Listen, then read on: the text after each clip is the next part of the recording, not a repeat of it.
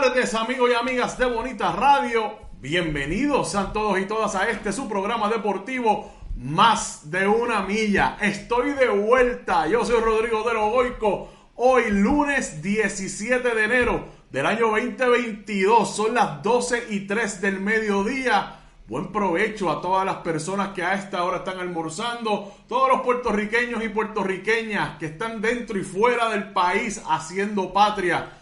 Bonita Radio se enciende nuevamente hoy al mediodía con su acción deportiva aquí en Más de una Milla. Carmen Enita Acevedo Betancourt estuvo a las 8 de la mañana en Noticias con Café. Extraordinario programa, porque este fin de semana pasaron un montón de cosas, incluyendo la elección especial ahí en Guaynabo, las celebraciones hasta hora, hasta hora de la noche, que devolvieron la presencia de otros personajes del país que han estado envueltos en los últimos años, controversiales, nombres que, que escuchábamos todos los días y de momento después de la renuncia dejamos de escuchar. Y ahí estuvieron esas celebraciones. Carmen Enita Acevedo vino con ese análisis esta mañana. También entrevista con el secretario de Educación. Importante conversación que tuvieron esta mañana a las 8 de la mañana sobre el cierre, la posibilidad de cierre de escuelas. Así que si usted no estuvo al, en vivo a las 8 a.m., no se preocupe. Recuerden que estamos aquí en Facebook eh, en la perpetuidad. Todos estos programas se quedan aquí en la, nuestras páginas de Bonita Radio. Recuerden que también puede ir a YouTube, ahí está todo nuestro contenido. Recuerden que en Bonita Radio estamos para ustedes.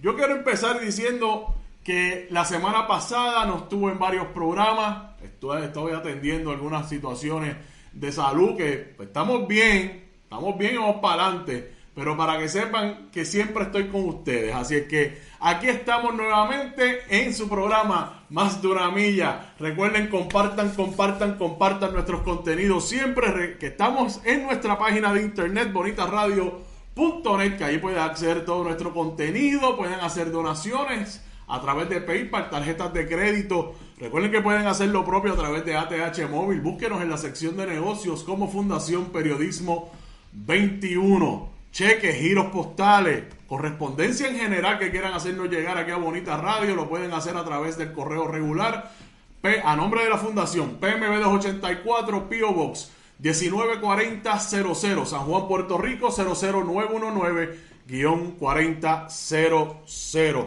Recuerden encontrarnos en Twitter como Bonita-Radio, en Instagram como Bonita Radio y nuestras plataformas digitales, como les mencioné, nuestro canal de YouTube. Vaya, suscríbase una será más de 6.000 personas que ya están suscritas a nuestro canal. También recuerden que pueden sintonizarnos, escucharnos en nuestro proyecto de podcast a través de iBox, iTunes y Spotify, que nos puede escuchar en cualquier momento y en cualquier lugar. Gracias a nuestros auspiciadores, Buen Vecino Café, la cooperativa de Vega Alta, la cooperativa Abraham Rosa, la cooperativa de Juana Díaz y la cooperativa Manuel Seno Gandía con nosotros siempre.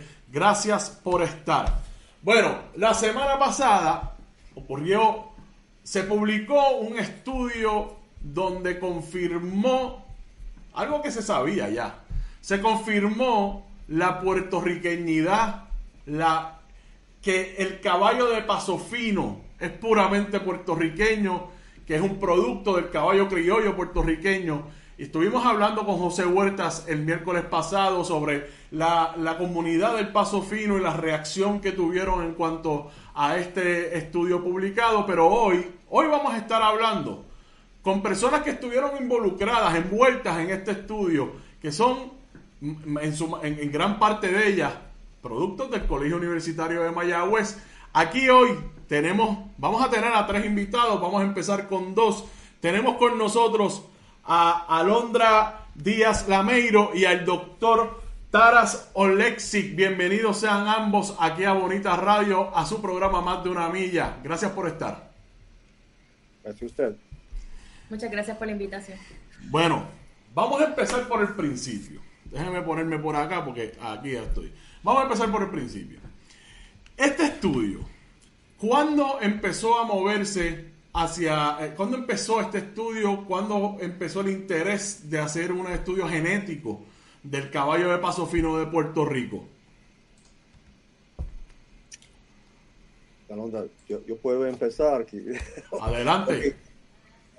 tengo que presentarme, uh, Taraso Alexic, soy uh, profesor de, de Departamento de, de, Biología de Universitario.